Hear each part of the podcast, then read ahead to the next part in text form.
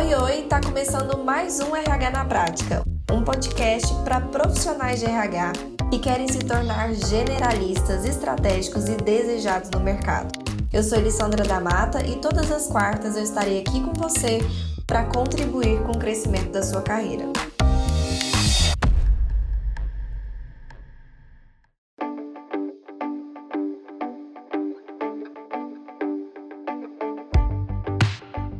Hoje a gente tem uma convidada muito especial que vai participar aqui da live com a gente, que é a Val. Ela vai, enfim, hoje falar um tema muito bacana com a gente, que é justamente sobre como a gente fazer para aprovar os projetos de RH, né, dentro das empresas pelos seus líderes, né? Utilizando aí a especialidade dela, que ela vai trazer. Eu não vou entrar muito no assunto aqui, dando spoiler antes dela entrar, mas realmente é um tema relevante. É uma pergunta, uma pergunta não, uma, uma dor que eu recebo muito aqui de vocês, que eu tive muito na minha carreira.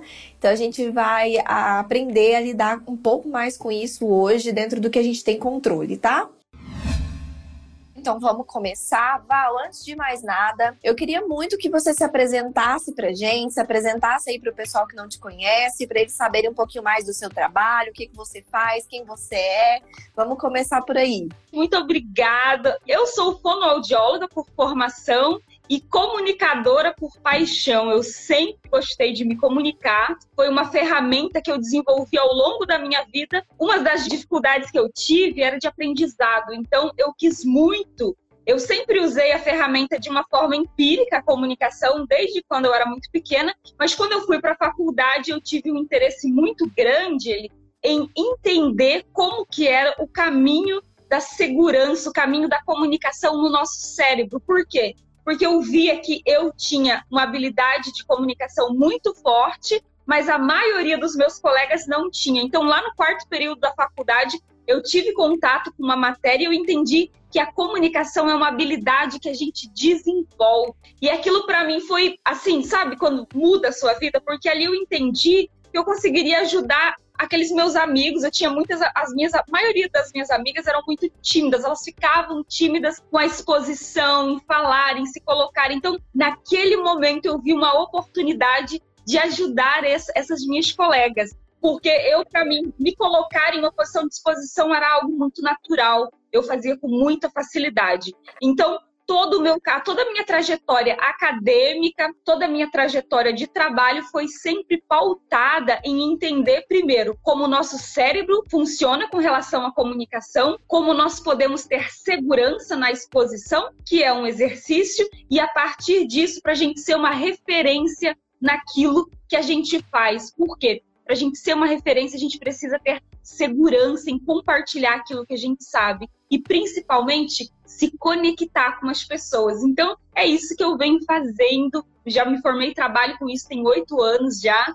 Então, é incrível, eu amo e é uma coisa que me realiza demais. É um prazer te ter aqui com a gente. E eu fiquei pensando enquanto você estava falando, né, sobre algo que dá uma esperança, né? Quando a gente pensa assim, poxa, não tem o que eu fazer com relação a isso, não está nas minhas mãos. E quando você percebe que sim, tem algo que você pode fazer em relação a isso, que tem algo dentro disso que está assim sob seu controle, que você pode né, exercitar e, e, treinar, enfim, e conseguir caminhos diferentes através de coisas diferentes que você faz, isso dá uma esperança de, nossa, então me conta logo o que, que é que eu faço que eu quero saber. E aí, trazendo aqui para você um pouquinho do que o pessoal tanto me fala, que foi o motivo pela qual eu fui te pedir socorro, foi porque as pessoas aqui, o pessoal de RH, eles me escutam aqui dando às vezes uma aula de um projeto muito legal, eles se empolgam, né, querendo fazer a empresa entender a importância que aquilo tem. Eles querem fazer acontecer,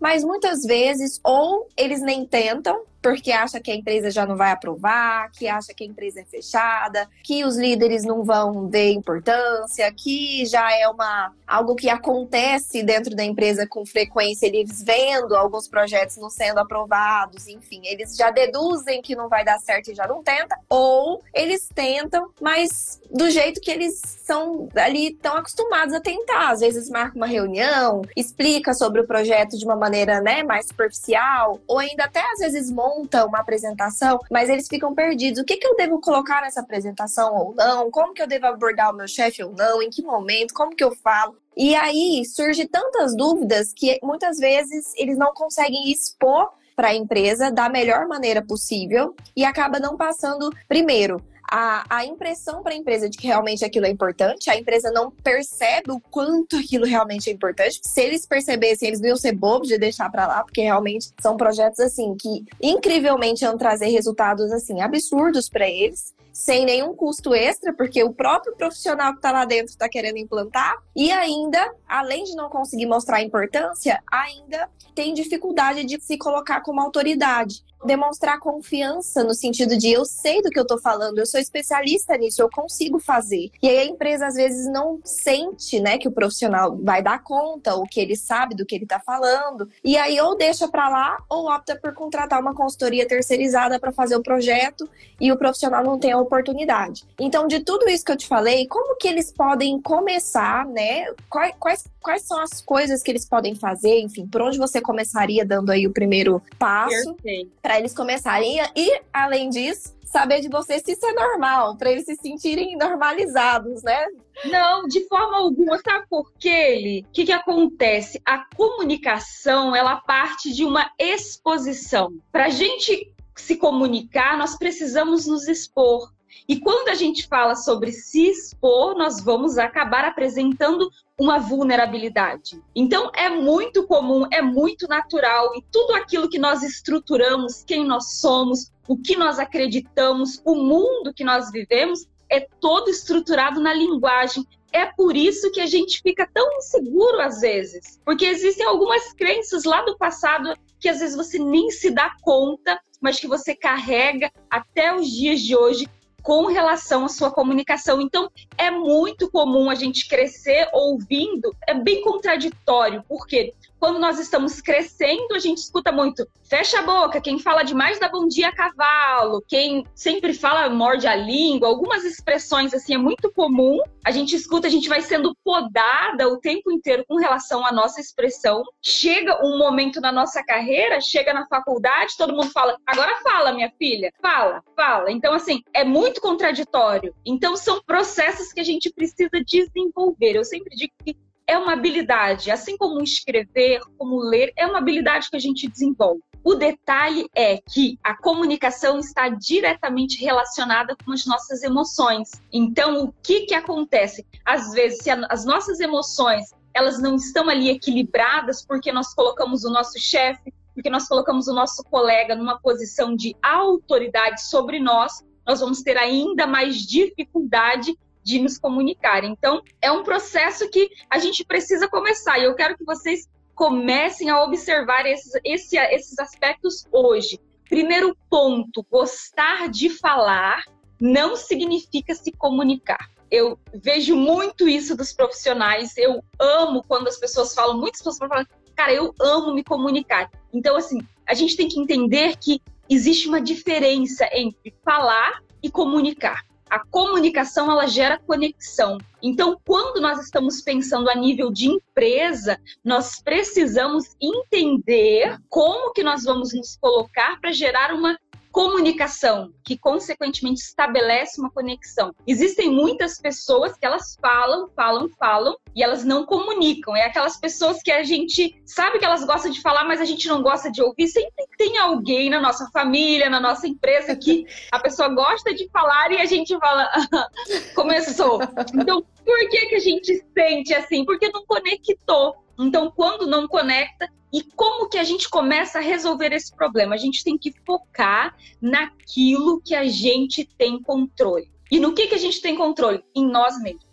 Então, a comunicação, para que o seu projeto seja aprovado, você precisa focar em você. E vocês que são de RH, vocês entendem muito sobre perfis comportamentais. Então, se eu falar aqui extrovertido e introvertido, vocês vão me entender bem. Eu gosto de dar esse exemplo porque porque às vezes as pessoas falam assim: ai, Val, mas eu sou introvertido, eu não vou conseguir falar bem. Nossa, eu nunca. Gente, isso é uma crença limitante. Não é o seu perfil comportamental que vai definir as habilidades que você vai sabe que você vai ter. Então, você pode, você vai desenvolver. Eu gosto sempre de dizer o seguinte: eu amo trabalhar com introvertidos, porque na maioria das vezes são eles que me procuram e são pessoas que aceitam ser desenvolvidas. Porque quem gosta de falar, o extrovertido fala assim: ah, pra que eu vou procurar ajuda com uma fonoaudióloga? Eu já, eu já me sei. comunico muito bem. Eu... É. Exatamente. O introvertido, ele gosta de se comunicar, só que ele precisa se preparar. Ele tem um modo diferente de agir. Eu Sim. gosto muito daquele exemplo que fala: que o introvertido ele gosta de ficar no palco. É uma, é uma distância segura. Ele não gosta daquele movimento de sair do palco, que vem todo mundo ali te abraçar, falar com você. O introvertido fala: não, obrigado, eu vou ficar aqui mesmo. Então, assim, nada te limita. É a gente sempre pensar em como nós podemos melhorar. E o primeiro passo é olhar para si. Você precisa ter segurança do seu conhecimento. Infelizmente, nós brasileiros, eu falo isso porque eu já fiquei dois anos lá fora nos Estados Unidos, eu vi que isso é muito verdade. Nós temos um problema de autoestima. Nosso problema não é econômico, o nosso problema é de autoestima, principalmente quando se trata da autoestima intelectual. Olha Nós estudamos, estudamos, estudamos e a gente sempre acha que a gente não sabe, a gente não tem segurança do nosso conhecimento. Então, o primeiro ponto é você falar: não, eu sei, eu estudei. Vão existir aspectos que você não vai dominar? É claro, porque ninguém sabe tudo. E tá tudo bem, está tudo certo. Mas ter segurança do que você sabe. Porque quando você tem segurança, eles ninguém segura. É isso aí. Esse é o primeiro ponto penso assim que quando você tem o conhecimento, você não sente segurança com relação a ele e às vezes você também não deu um passo lá atrás, que é ir atrás do conhecimento. Né? Então, primeiro você precisa ter o conhecimento,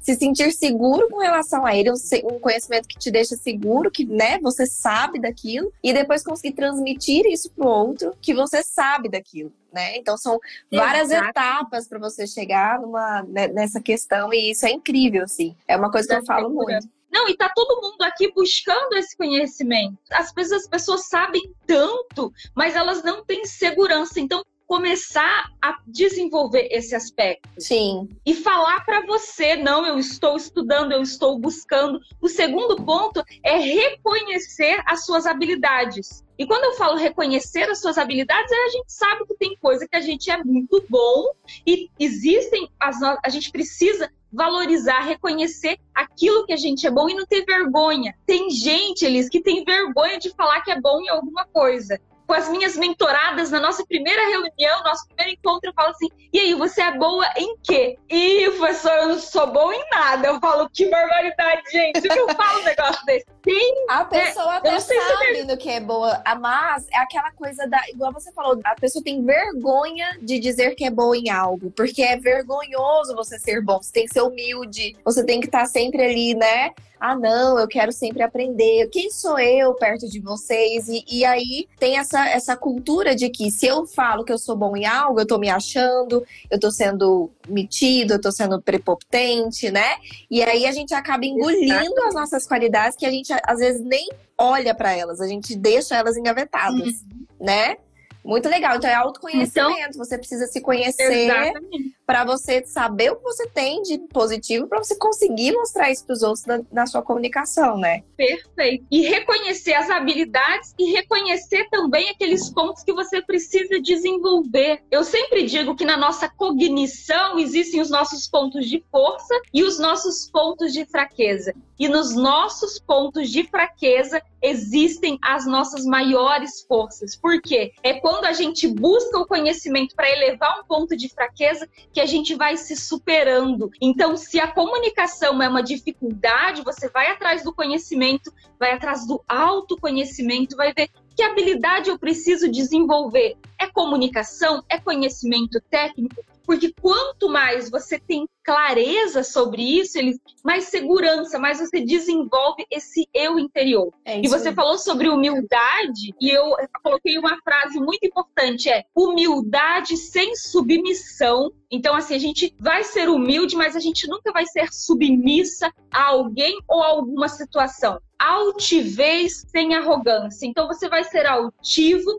você vai ser presente, você vai se colocar, mas nunca vai ser uma pessoa arrogante, uma pessoa prepotente ou uma pessoa autoritária. Uau. Eu gosto sempre de trazer isso, Elis, porque eu falo muito sobre a autoridade, que é importante a gente ter autoridade. As pessoas confundem o que, que é ser ter autoridade e ser autoritário. É o autoritário, ele se coloca e ele não ouve o outro. O querer do outro não é importante para ele. Uma pessoa que tem autoridade, ela só tem autoridade porque ela foi capaz de se conectar, de se comunicar. Então, são pontos que eu acredito que para a gente começar, isso precisa ficar bem claro. É, gente, isso é resume assim. Às vezes a gente acha que se posicionar é ser arrogante e que ser submisso é ser humilde. Mas na verdade, nós temos que nos posicionar com respeito, né, ao outro, como você disse, também se interessando pelo que ele tem a dizer, né?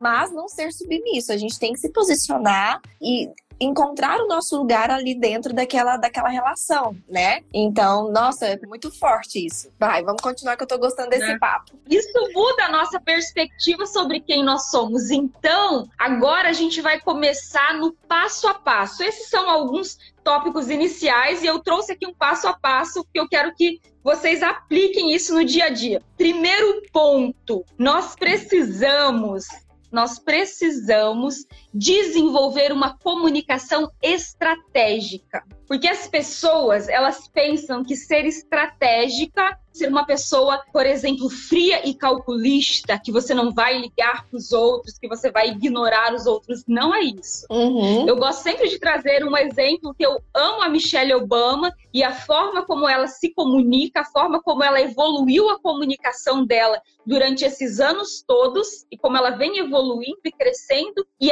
assistindo o documentário dela, que foi até uma análise de linguagem que eu fiz sobre o documentário que ela apresentou, ela falou uma coisa que eu acredito que é muito importante e por isso que eu trouxe aqui para vocês. Nós precisamos ser estratégicas na nossa comunicação. E quando eu falo sobre ser estratégicas, é entender o que, que a gente vai usar ao nosso favor. Então, os pontos que eu trouxe aqui para vocês é não ter medo de, de pensar. Nós precisamos usar ali a parte frontal do nosso cérebro para se comunicar. Não deixa só na mão da emoção, senão a Nossa. gente acaba, às vezes, desequilibrando. Então, isso isso requer bota- planejamento, né? Isso requer você pensar antes, né? E não Uhum. chegar lá e improvisar. Então, é levantar os dados que você precisa para estratégia daquilo que você está querendo se posicionar, né? Muito importante mesmo. Perfeito. Eu fiz o meu mestrado em ciência da computação. Eu trabalhava com modelamento da mente humana nos computadores. Então, nós colocamos dados. Depois que você coloca os dados, você simula um acontecimento. Depois você coleta aqueles dados. Então, de tudo isso que eu fiz no meu mestrado sobre entendendo qual, como, como é o comportamento das nossas funções mentais e das funções executivas, eu estruturo esse passo a passo. Então, o primeiro ponto é: nós precisamos coletar dados, nós precisamos observar, nós precisamos ser estratégicas no sentido de analisar o ambiente em que nós estamos.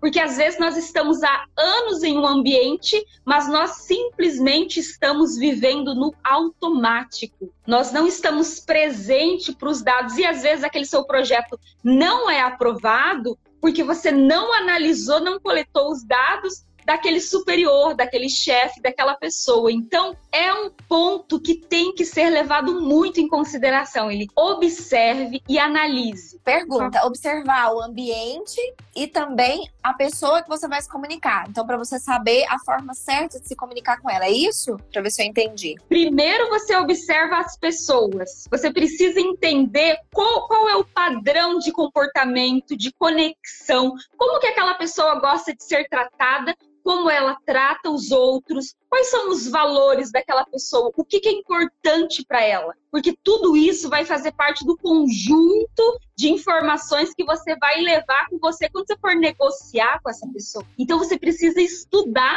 aquela pessoa. A pessoa, depois você precisa estudar o ambiente, porque às vezes a pessoa, ela tem os seus valores, as suas crenças, o seu modo. Só que o ambiente ele se estrutura de uma outra forma. Por exemplo, em uma empresa tem o, o espaço do cafezinho, tem a sala de reuniões, tem o banheiro. As mesmas pessoas, se ela não tiver ética, moral, ela pode se comportar de formas com valores muito diferentes, dependendo do ambiente. É então a gente precisa ter né? A gente precisa observar e analisando, sabe, ir juntando seus dados. E o próximo ponto é entender a situação, porque a situação é quando a gente junta a pessoa e o ambiente. Qual é a situação em que eu vou abordar? Como eu vou me colocar? Quais são os possíveis momentos na empresa que vão ser importantes de eu chegar com esse projeto? Então, analise as pessoas, os ambientes e as situações específicas, porque a situação é o conjunto da pessoa naquele ambiente e você vai saber como se colocar. Então, assim, às vezes a gente vive tão no automático que a gente nem observa. E se a gente começa a estar presente para esse tipo de percepção, os nossos objetivos vão ser alcançados muito mais rápido. Nossa, uau! Isso faz assim todo sentido. Às vezes a gente tem um projeto, uma apresentação em PowerPoint maravilhosa, mas a gente não adequou aquela apresentação para a pessoa que a gente vai conversar. Então a gente não sabe aonde frisar que é mais importante para aquela pessoa que tem a ver com o valor que é forte para ela, tem a ver com algo que para ela está sendo muito importante naquele momento, um problema, né, que a empresa está passando por aquele momento específico e que a pessoa está sendo cobrada por aquilo e que ela vai ver ali uma solução bacana. E ainda, às vezes a gente também não percebe o momento certo. Então a gente chega lá com a apresentação maravilhosa em um momento em que não é o dia certo, é um dia que, enfim, aquela pessoa está no dia ruim dela, recebeu, foi para uma reunião de alinhamento, passou a manhã inteira lá, tá com a mente cansada, ou não é uma reunião formal, você está pegando um tempo ali que a pessoa às vezes não tem tempo para poder ouvir com calma e aí ela vai apressar a reunião. Então tem vários pontos que influenciam, além de você ter feito uma apresentação super bem, colocado todos os pontos, estudado todos os benefícios, pensado em tudo que aquilo vai dar certo para a empresa, mas você não compila esses três pontos que a Val falou, é que faz todo sentido, a chance de dar errado é, existe, ela aumenta. É muito grande, exatamente.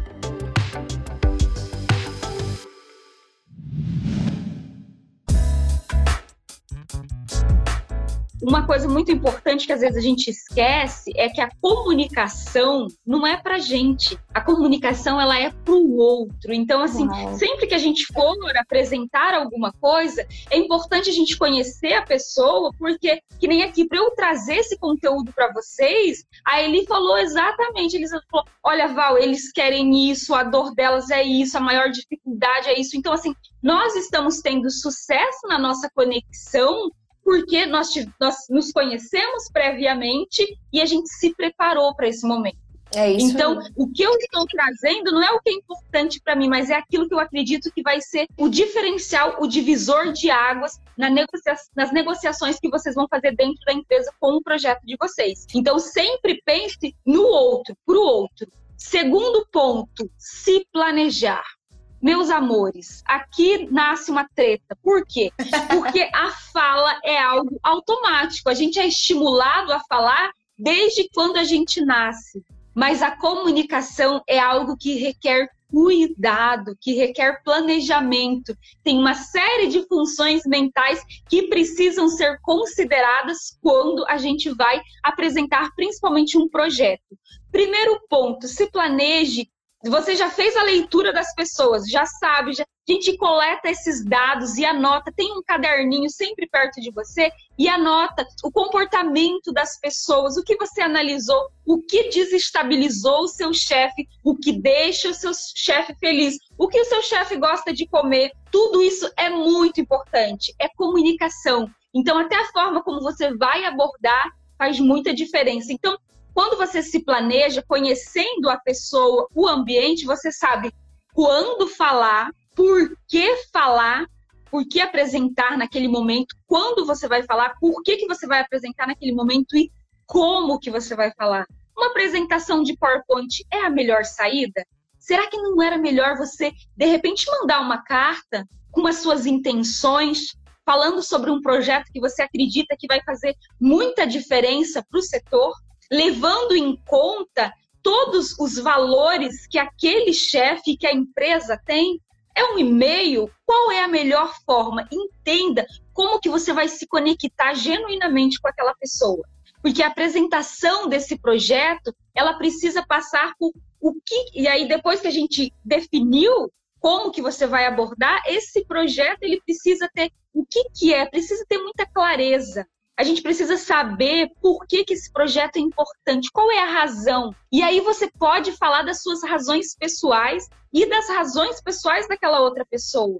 As suas limitações, as suas dores. Não tenha medo de, no momento da razão, se conectar com a sua história. Legal, dá uma então, razão do porquê aquele projeto, por que, que ele é importante. Não só importante, mas por que, que ele é importante naquele momento? Então, qual que é aquele momento que a empresa está passando, aquele problema que está acontecendo, que aquele projeto vai resolver? Então, por que, que tem que ser naquele momento que, né, que vai casar como uma luva?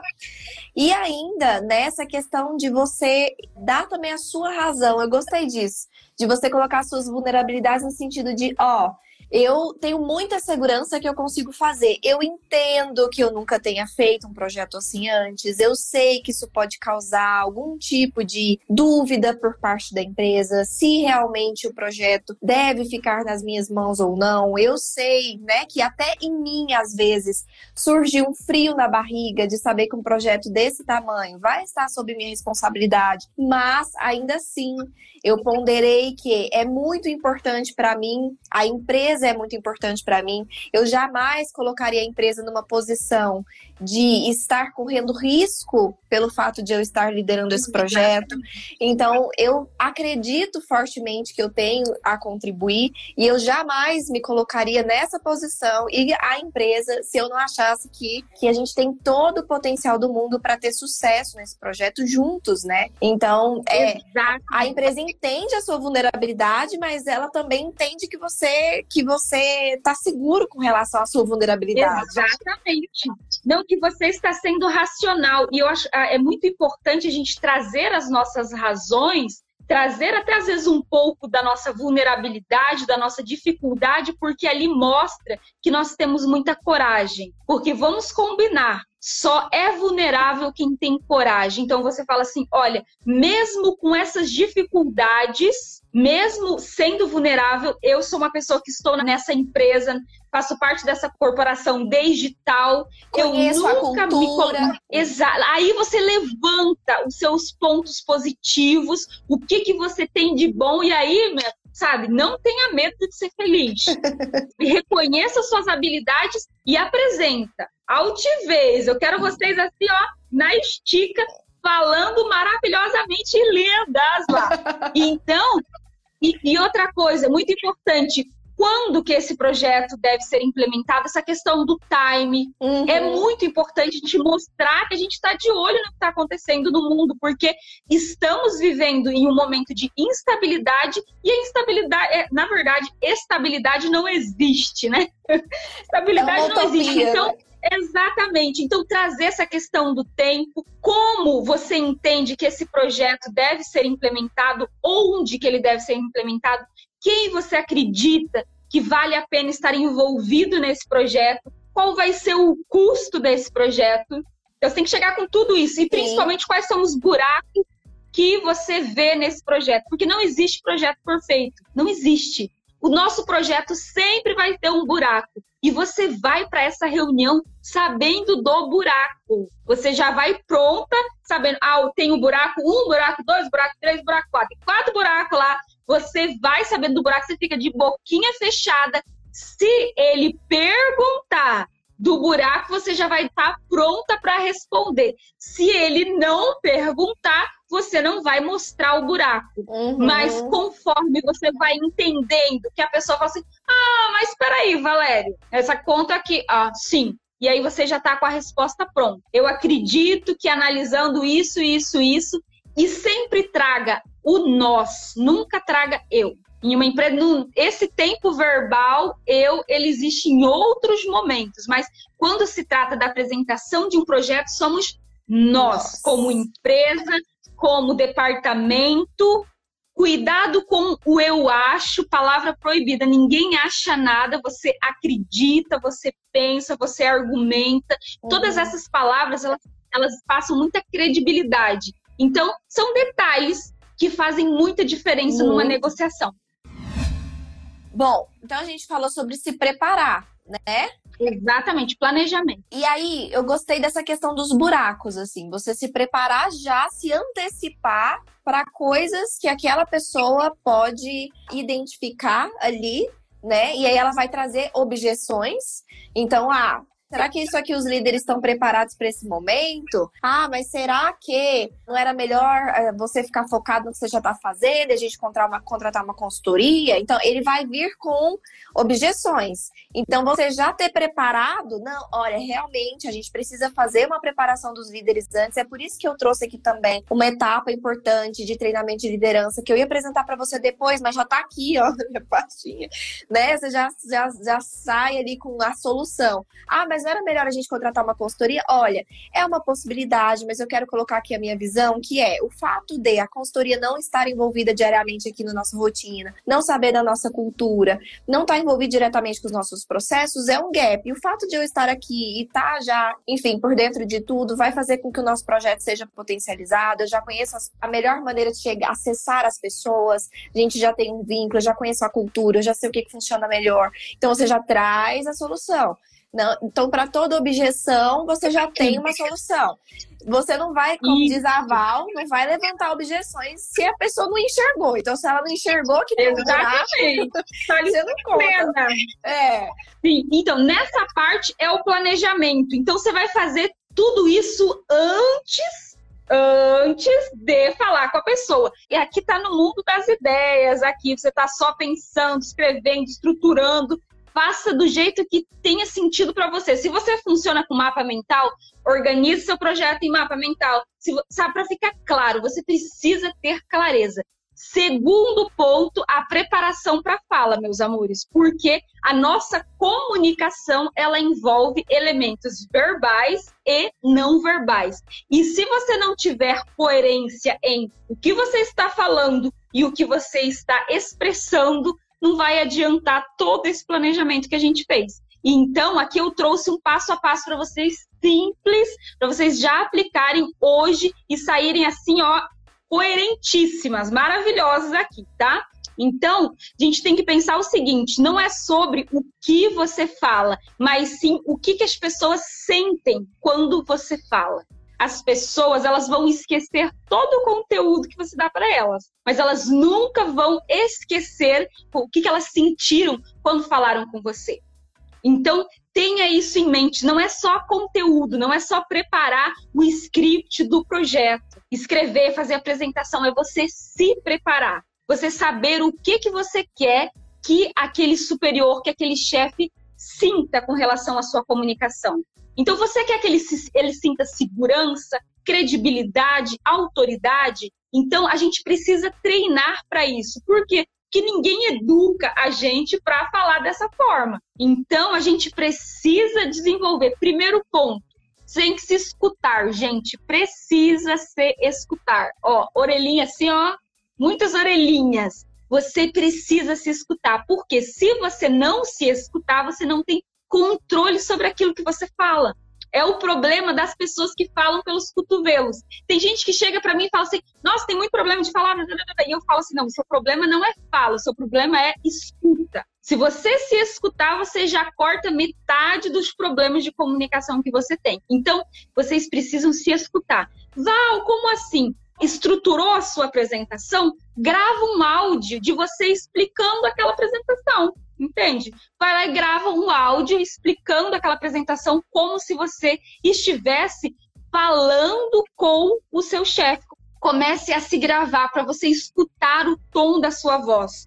Porque é muito comum que às vezes as pessoas elas têm um tom de voz muito infantilizado e elas nem percebam porque elas nunca escutaram a própria voz. Imagine se você vai conseguir convencer uma pessoa trazer segurança, credibilidade, falando com a vozinha assim, ai meu Deus, oi chefe, não vai, não vai acontecer, gente, vai ficar mais difícil. Então, é bacana você começar a se ouvir, grave áudio, faça aquele script, leia uma, duas vezes, se observe, vá para frente do espelho, analise o seu corpo, a sua postura, como que você se organiza quando você vai falar com as pessoas ou quando você sente que está sob pressão, porque tem gente que diminui a postura assim, gente só falta se enfiar debaixo da mesa. Não faz isso.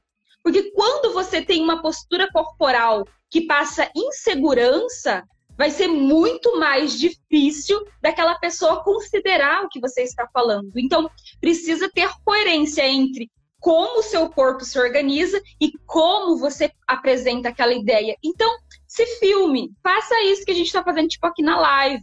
Coloca lá uma câmera e apresente o projeto para a câmera, como se você estivesse falando com o seu chefe, porque depois você vai pegar esse feedback e vai falar assim: nossa, é verdade, o meu tom de voz, esse gestual às vezes fica muito agressivo. Tem gente que é tão vulnerável que ele tem tanto medo que quando a pessoa vai falar, ela se torna uma pessoa extremamente agressiva. Sabe aquelas pessoas que às vezes elas ficam nervosas e elas começam a falar e começam a gritar assim, o tom de voz vai aumentando? Às vezes a pessoa nem percebe que fala daquele jeito.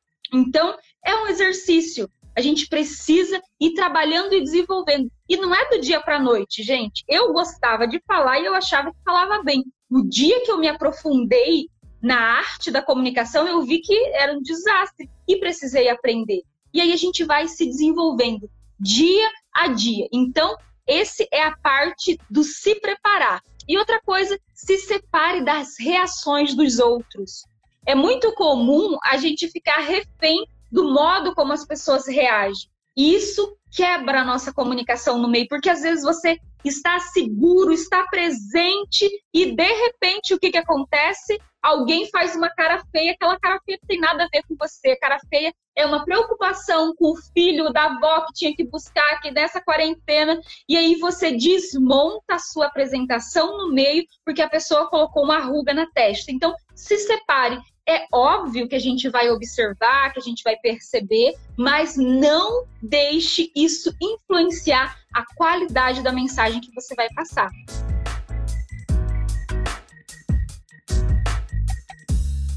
Muito obrigada pela atenção de vocês, pelo tempo de vocês. E a gente volta na semana que vem com mais um tema importante aqui pra gente, né? Sempre estar tá em crescimento, se desenvolver.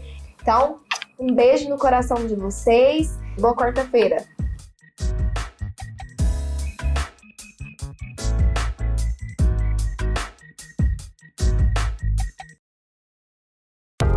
E aí, gostou do episódio de hoje? Então compartilhe com nossos colegas de profissão e se una a mim na missão de propagar o RH estratégico. Eu também vou adorar me conectar com você por outras redes me adiciona nas redes sociais pelo Instagram, arroba e também pelo LinkedIn e YouTube. Um beijo e até a próxima quarta!